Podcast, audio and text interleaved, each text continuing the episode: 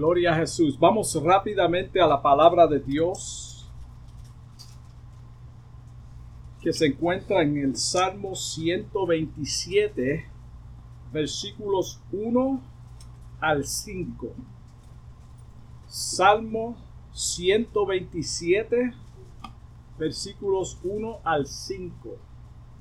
Gloria a Dios. La palabra de Dios leen en nombre del Padre, del Hijo y del Espíritu Santo. Si el voy a leer de la versión Nueva Tradición. Si el Señor no construye la casa, el trabajo de los constructores es una pérdida de tiempo. Si el Señor no protege la ciudad, protegerla con guardias no sirve para nada. Es inútil que te esfuerces tanto, desde la mañana temprano hasta la tarde en la noche, y te preocupes por conseguir alimento, porque Dios da descanso a sus amados. Los hijos son un regalo del Señor, son una recompensa de, de su parte. Los hijos que le nacen a un hombre joven son como flechas en manos de un guerrero. Qué feliz es el hombre que tiene su aljaba llena de ellos. No pasará vergüenza cuando enfrente a sus acusadores en las puertas de la ciudad. Gloria a Jesús.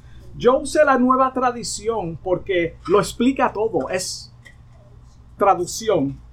Porque lo explica con detalle y, de una forma más simple.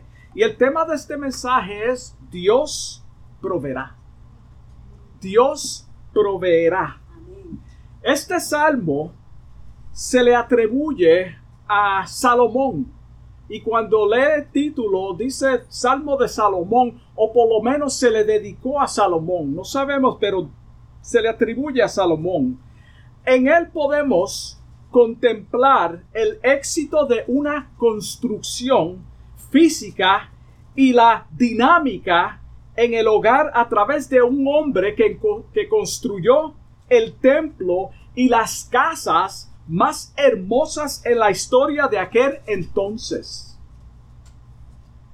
Sabemos que fue el hombre más sabio y obtuvo todo lo que él deseo en la vida.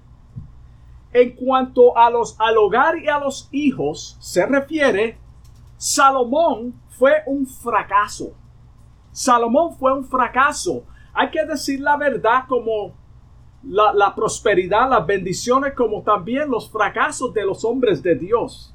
Roboam fue su único hijo que conocemos por nombre, que registra la Biblia a Salomón. La Biblia registra en Primera de Reyes, capítulo 11, versículo 3, que Salomón tuvo 700 esposas.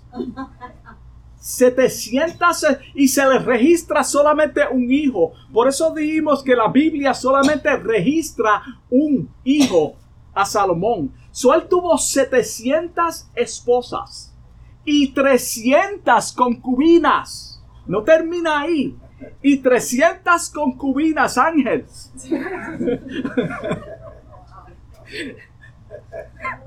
Pero solamente leemos de un hijo y este era un necio. Solamente leemos de un hijo, Roboam, y era un necio. Y este es el hombre más sabio de la historia del mundo. Estos cinco versículos que leímos revelan la clave y el éxito y la soberanía de Dios en el hogar cuando nuestras prioridades están alineadas con las de Él. Esto es lo que revela estos versículos. El primer versículo es una aclaración que si estamos fuera de la voluntad de Dios, todo esfuerzo humano que tratemos de obtener en la vida es en vano. Todo lo que hacemos fuera del Señor es en vano. La palabra vano si es sin frutos, inútil, no hay provecho. Esto es lo que significan estos versículos. Es por eso que el salmista dice en el Salmo 16, versículo 2, de la siguiente manera. Oh alma mía, dijiste a Jehová, está reflejando, reflejando su alma. Tú eres mi Señor. No hay para mí bien fuera de ti. No hay para mí bien fuera de ti. En el Antiguo Testamento y en el Nuevo Testamento igualmente, la palabra casa se refiere al templo. En Mateo 21, versículo 13, Jesús mismo dijo, escrito está, mi casa, casa de oración será llamada, mas vosotros la habéis hecho una cueva de ladrones. También se refiere a linaje o parentela, la palabra casa en la Biblia. Por ejemplo, cuando Dios iba a destruir la tierra con un diluvio, le dice a Noé, entra tú y tu casa en el arca. Entra tú y quién? Tu casa, tu parentela, tu familia en el arca. Los descendientes de Abraham son casa de Abraham. Los descendientes de David son casa de David. El clan pagán es la casa pagán. Y así sucesivamente. En la escritura que leímos, el escritor usa la palabra casa para referirse a los proyectos o habitados, habitaciones de los humanos para escribir el hogar o la propiedad. Si Jehová no bendice la casa, nuestros esfuerzos serán en vano. Mira qué simple. No estamos diciendo que las personas que no son creyentes o cristianos no pueden ser prósperos. Eso no es lo que estamos diciendo. Sabemos que hay personas que son prósperos en la vida y son unos ateos. No son cristianos, no creen en Dios. Eso no es lo que estamos diciendo. Estamos diciendo que por más estudios, dinero, fama que tenga un individuo, si Dios no está dirigiendo sus asuntos, de nada sirve. De nada sirve. Su recompensa es en la tierra en el momento que está disfrutando de lo que ha obtenido o lo que quiere obtener. El versículo 1 muestra que podemos construir podemos vigilar, pero si el Señor es quien, quien, pero es pero, perdón, pero es el Señor quien da el éxito. Podemos hacer todo eso, pero Él es quien da el éxito. Salomón nos va a llevar o presentar algunos puntos importantes de los cuales podemos ser bendecidos en las tareas que vamos a emprender. Él nos va a enseñar unos puntos en lo que nosotros vamos a hacer en esta vida donde podemos ser bendecidos. Por ejemplo, la verdadera prosperidad viene de Dios. Eso es esencial. Eso es lo primero que tenemos que tener en mente. La verdadera prosperidad viene de Dios. El versículo no dice que no trabajemos porque Él lo va a resolver todo por nosotros. Eso no es lo que dice la escritura y esta no es la enseñanza, sino que Él es el arquitecto principal en todo lo que hacemos. Eso es lo que significa. Cuando David quiso construir casa a Jehová, el Señor no se lo permitió. El Señor le dijo que no. Su hijo Salomón fue a quien Dios escogió para construir el templo a Jehová Dios. Fue Salomón. Sabemos que Salomón empezó bien. El temor de Dios en su vida fue una prioridad.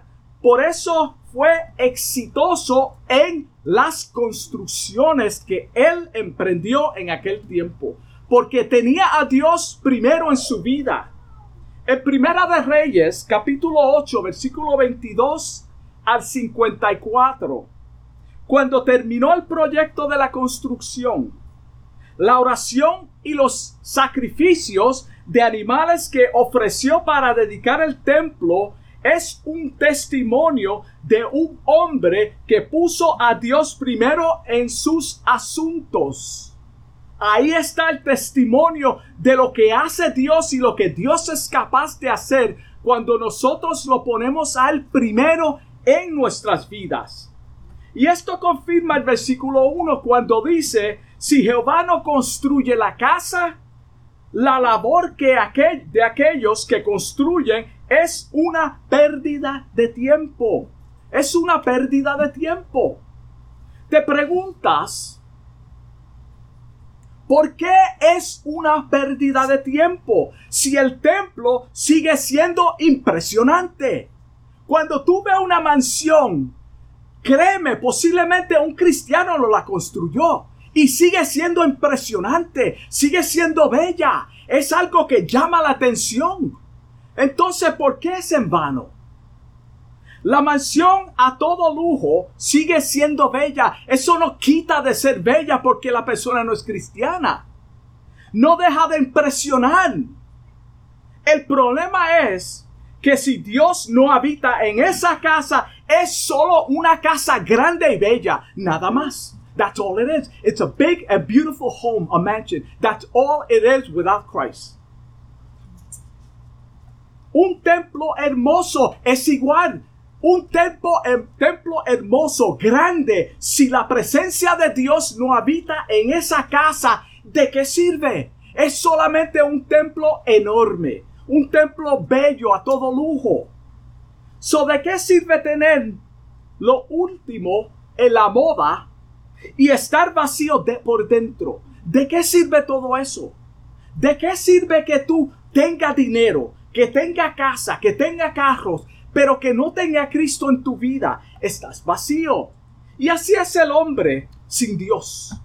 Así es el ser humano sin Dios. Por más cosas materiales que pueda obtener a través de tus esfuerzos y logros, estás muerto en tus delitos y pecados. Sigue siendo muerto con todo lo que tiene. Eso no quita de, que tú seas una persona muerta en tus pecados. Ante los ojos de Dios, del Señor, todo eso es vano, porque al fin no te puede llevar nada contigo cuando mueras. Por eso tenemos que invertir en la vida eterna, que es Jesucristo en nuestro corazón. Mira cómo dice Primera de Timoteo, versículo capítulo 6, versículo 7 porque nada hemos traído a este mundo ni la ropa. Nada hemos traído a este mundo y sin nada, sin duda, nada podemos llevar. Todo el oro, toda la plata, las ropas, nada te va a llevar. Como pueblo redimido de Dios, tenemos que aprender a rechazar aquellas cosas vanas que no edifican nuestras vidas. Todo lo que es en vano tenemos que rechazarlo. Él es quien construye nuestras vidas y transforma nuestro carácter y alinea nuestras prioridades cuando para que nos parezcamos más a Él. Es Él quien hace eso. Cuando miramos la construcción de los muros en Jerusalén en, aquellos tiempos, o en tiempos de Nehemías, lo primero que hizo este siervo de Dios fue pedir dirección a Jehová antes y durante la construcción de los muros. Él no rápido dijo, yo puedo hacerlo. Yo tengo las herramientas yo tengo el equipo, yo soy inteligente, déjame hacerlo. Eso no fue lo que él hizo. Él consultó con Jehová Dios primero y fue todo un éxito porque Dios estaba en el asunto. Fue Dios. Él estaba en el asunto y Nehemías entendió eso. De nada me sirve levantar estos muros si Jehová no está en el asunto. Si el Señor no es el que edifica nuestra casa, espiritualmente hablando, es como golpear contra el viento.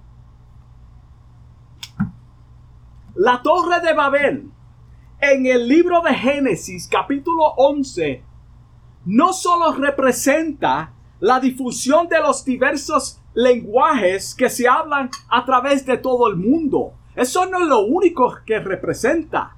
También representa el pecado y la soberbia por la voluntad de querer construir una torre sin Dios en sus vidas para alcanzarlo a Él. Mira, mira la soberbia del hombre. Para alcanzarlo a Él comenzaron a construir. La mejor construcción es la que describe Mateo capítulo 7, versículo 24. Esa es la mejor construcción que podemos, de, que tenemos de ejemplo. Cuando, hace, cuando Jesús hace la comparación de dos casas construidas. Fue el mismo Jesús que hizo esta comparación una sin Dios y la otra con Dios siendo el principal arquitecto. Y puedes leerlo en tu casa y tú vas a ver la diferencia de la importancia de tener a Cristo, al Señor en nuestras vidas cuando vamos a emprender cualquier tarea en esta vida. Él, mismo se compara con la roca, o sea, el fundamento bíblico. Jesucristo mismo se compara con ese fundamento. Por lo tanto, este salmo tiene todo que ver con esto. El segundo punto es la seguridad. La seguridad era otro factor muy importante en sus vidas. En los tiempos antiguos, las ciudades eran amuralladas y tenían vigilantes o guardias que velaban la seguridad de los habitantes. Eso es bíblico. Dice el versículo, si Jehová no guardare la ciudad, en vano vela la guardia. Se van a poner a dormir. Van si fuera hoy en día, todo el mundo tuviera los teléfonos. Vamos a ser honestos. ¿Quién va a velar? en vano vela la guardia. Pasa muchas cosas por mi mente. Cuando tú ves los asuntos por televisor de los policías, por ejemplo en Ubalde, como ellos no hicieron nada. Eso es un ejemplo. ¿De qué sirve? ¿De qué sirve tener esos guardias si no van a hacer nada? En vano velará guardia. Los peregrinos en ese tiempo conocían la historia de su pueblo Israel y de cómo ellos una y otra vez habían rechazado a Dios. Ellos lo sabían. Ellos conocían la historia de sus antepasados. El Señor luego los entregaba en manos de sus enemigos. Ellos estaban al tanto de esto. El pueblo sabía muy bien, si Jehová no protegiera, no proteja, protegiera los templos, las casas y los habitantes serían destrozados. Ellos lo sabían muy bien. De nada servía que tuviéramos un ejército grande si Él no está con nosotros. Por eso tuve que ellos, they relied on the ark, más que en Dios en muchas ocasiones. ¿Cómo digo eso? Ellos dependieron más del arca que de Dios en aquellos tiempos, muchas ocasiones. De nada servía la vigilancia. So, el Señor es nuestro protector. No necesitamos armas. Él nos guarda de todo mal y de todo peligro. Es Él. Es Él. No son las murallas. No es el ejército. El Salmo 34, versículo 7. Mira cómo dice. El ángel de Jehová. No las almas. No los guardias. No las murallas. El ángel de Jehová acampa alrededor de los que le temen. ¿De quién? ¿De los impíos? No. De los que le temen. Y los defiende. Y Él los defiende. Nosotros tenemos la protección del Señor a nuestro favor. Entiéndelo. Salmo 46, versículo 1 dice, Dios es nuestro amparo y nuestra fortaleza. No solamente eso, Él es nuestro pronto auxilio en las tribulaciones. Cuando tú estás atribulado, Él es quien está contigo. Él es tu amparo. Cuando Josué introdujo al pueblo de Israel en la tierra prometida, la primera ciudad que conquistaron fue Jericó, lo, sabemos. No hubo necesidad de armas para vencer a los enemigos. Ellos no usaron armas, lo puede leer. Sino que en el nombre de Jehová de los ejércitos, ellos marcharon alrededor de la ciudad. ¿En el nombre de quién? ¿Del ejército? No, en el nombre de Jehová de los ejércitos. Ellos marcharon alrededor de la ciudad. Una vuelta diaria por seis días y siete vueltas el séptimo día, un total de trece vueltas y los muros cayeron. Los muros cayeron en aquel día. Pero no fue porque ellos dieron vuelta como hacen muchos lugares que dan vuelta, hermano. Eso es...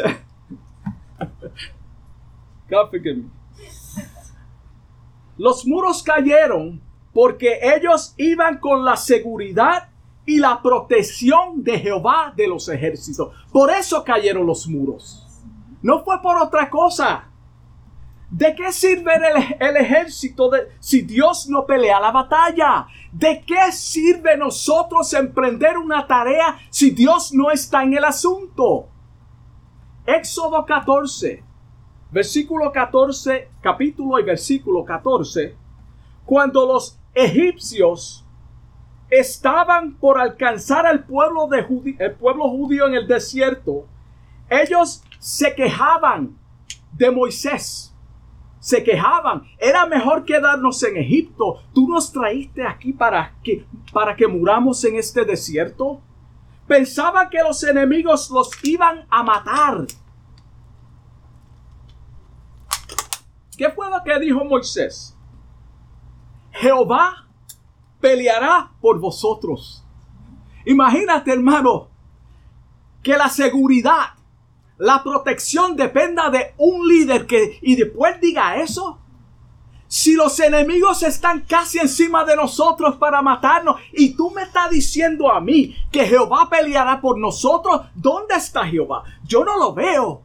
Es lo que pensamos. Y vosotros estaréis tranquilos Quédate tranquilo. ¿Cómo que me quede tranquilo? Y Jehová peleará por nosotros. Pero quédate tranquilo. ¿Cómo tú le dices eso, eso a una persona que está pasando por un momento difícil? Tenemos que aplicarlo porque es una realidad. Tenemos que descansar en él. Proverbios 21:31 dice, mira cómo dice, el caballo se alista para el día de la batalla, Tú tienes tu ejército, ya ellos están listos. Mas Jehová es que da la victoria. Si no fuera por Jehová, de nada sirven los caballos ni el ejército. Es lo que está diciendo. Salomón también nos aconseja en el versículo 2. Este es el tercer punto. Mira cómo nos aconseja que evitemos a todo costo la ansiedad. Él va a dar como que un giro aquí.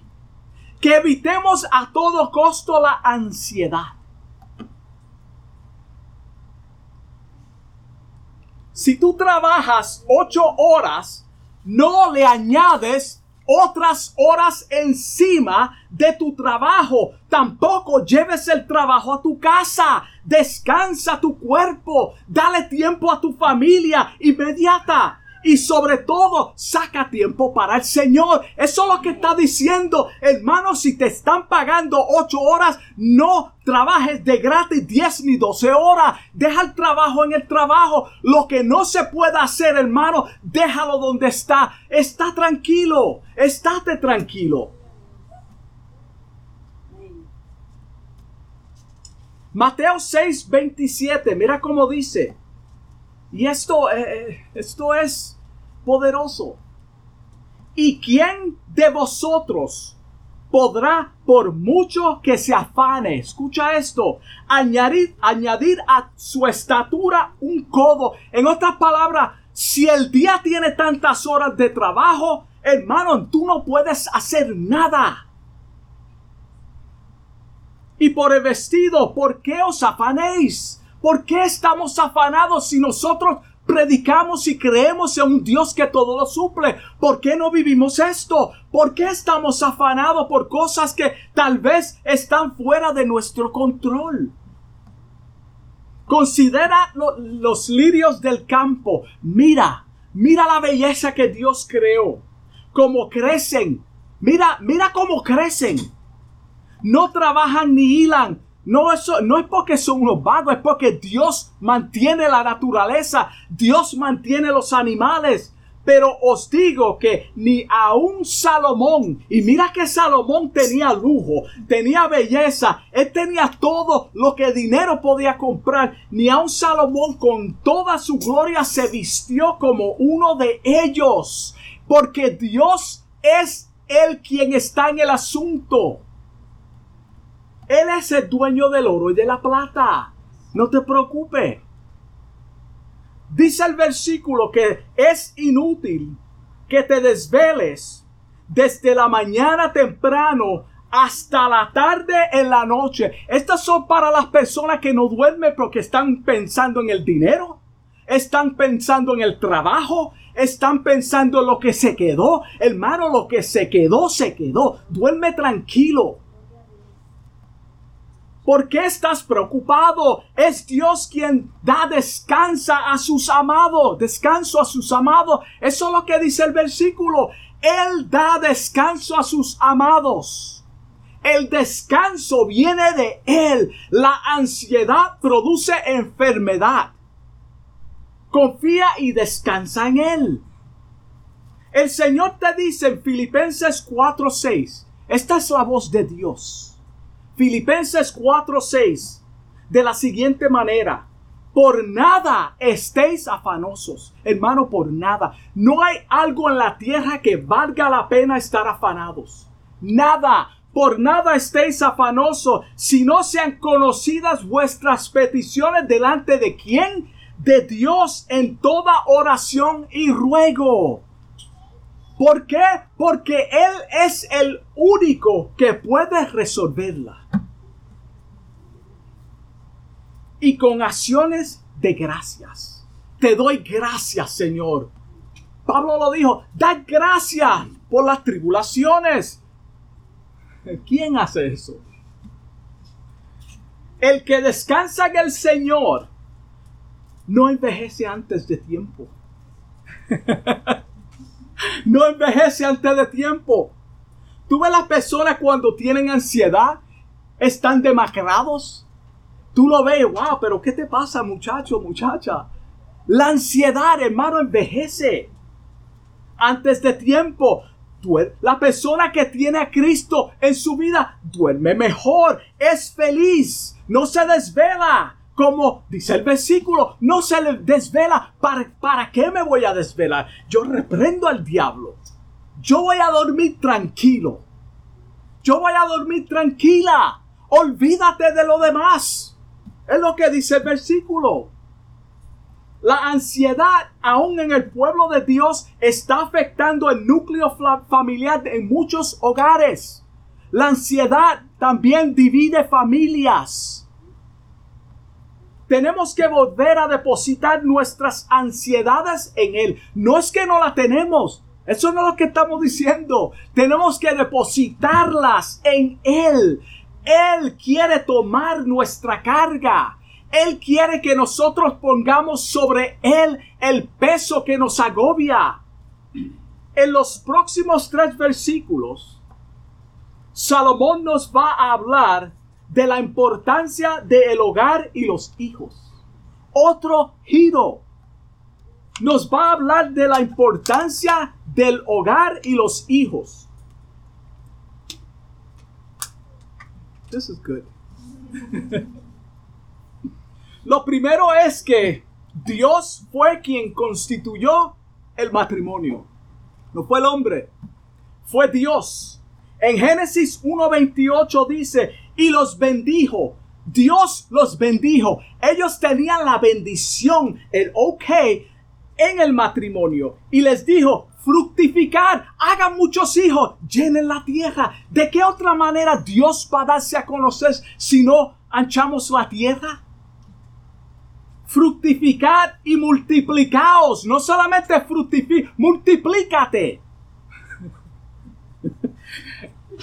Llenad la tierra y subyugarla. Dice el versículo 3 que los hijos son herencia de Jehová. Esto es importante. Ellos son herencia de Jehová, no de nosotros. La Biblia claramente me dice a mí que mi hijo es prestado, dejará padre y madre y te unirá tu mujer y los dos serán una carne. Eso es lo que Dios instituyó. Nuestra responsabilidad ante Dios es primeramente protegerlos para que tengan una estabilidad emocional, luego instruirlos en la palabra de Dios. Esa es la responsabilidad de los padres. Que ellos tengan un, fundamento bíblico y sean estables emocionalmente. Cuando invertimos tiempo de calidad en nuestros hijos, serán exitosos serán exitosos en la vida. Y esto estamos hablando fuera de la palabra de Dios. En la vida secular, ellos van a ser exitosos. Para que esto se lleve a cabo, tiene que haber una mujer sabia en el hogar, tal como describe la Biblia en Proverbios 31:10. Tiene que haber una mujer sabia en el hogar no el hombre. El hombre está qué? Trabajando. Él no está en el hogar. Y no es bíblico que se quede todo el día en el hogar. Él tiene que salir a buscar el alimento. Ella es la que forma el hogar. Ella es la que se encarga de que la estructura física no sea solo una casa, sino un hogar. ¿De qué vale una mujer tener una casa lujosa si no es un hogar? ¿De qué le vale a ese hombre venir de trabajo y no tener un hogar sino una casa? Hay una diferencia. Si no hubiera una Eunice y una Loida en el hogar, Timoteo no hubiese sido un niño, un joven y un adulto temeroso de Dios y Dios no tuviera en el asunto fueron por, fue por ellas. Si en mi hogar no hubiese una Leila, mis hijos no fueran prósperos hoy en día, tal vez yo. Hermano, la mujer juega un papel importante en el hogar. El versículo 4 dice que los hijos, los hijos habitados en la juventud, son como saetas en mano del valiente, Ponte a pensar lo que está diciendo. Acuérdate, estamos hablando ahora, trayendo una, una comparación entre un guerrero y una guerra. Las saetas son importantes para un guerrero. Bienaventurado el hombre que llena su casa de ellos. Él no será avergonzado cuando hablare con los enemigos en la puerta. Él es bienaventurado cuando saliera a la puerta a hablar con sus enemigos. En tiempos antiguos, las disputas, los desacuerdos, todo problema se llevaba a cabo en la puerta de la ciudad. Todo. ahí era como la corte. Y ahí se reunían todos los líderes de los clanes de cada tribu y examinaban los casos. Aquí está hablando de la protección y el cuidado que provee los hijos en el hogar. Un hombre que tiene muchos hijos es una bendición porque primeramente es protección contra los enemigos. Son, son como saetas, son como flechas. Tú no me vas a tocar a mí si yo tengo un clan de, de hombres jóvenes como hijos que me van a defender y proteger. Eso es lo que está hablando. Son como flechas para un guerrero en tiempo de batalla o litigación entre aquellos que quieren perjudicar. Wow. Yo me, yo me imagino, por eso en el tiempo de antes, tener muchos hijos varones era algo grande. Todo hogar quería tener primero hombres para que defendieran y trabajaran en la tierra también. Pero para eso, para que esto sea una realidad, que estos hijos estén ahí, protejan el hogar, protejan al padre y la madre y defiendan a sus padres, tiene que haber una madre y un padre presente. Tienes que invertir en ellos. Si no invierten los hijos, hermanos, no espere que estén ahí cuando los necesite. Eso es en contra de todo lo que estamos hablando. Tú tienes que estar ahí para tus hijos. Y es en cuando son niños, no cuando son adultos. Cuando son adultos ya, ya se perdieron. Ya tú no tienes esa relación.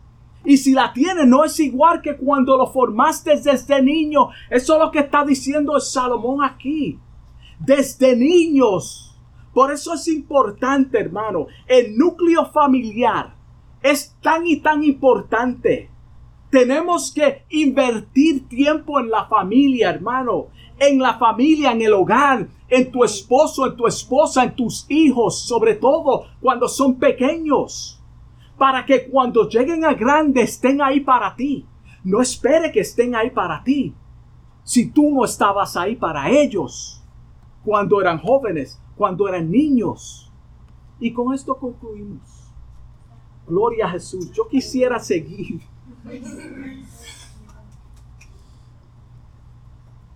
Hemos visto a través de estos cinco versículos que si el Señor no es el fundamento y la fuente de nuestra salvación y justicia, todo lo que hagamos será inútil todo lo que hacemos será inútil.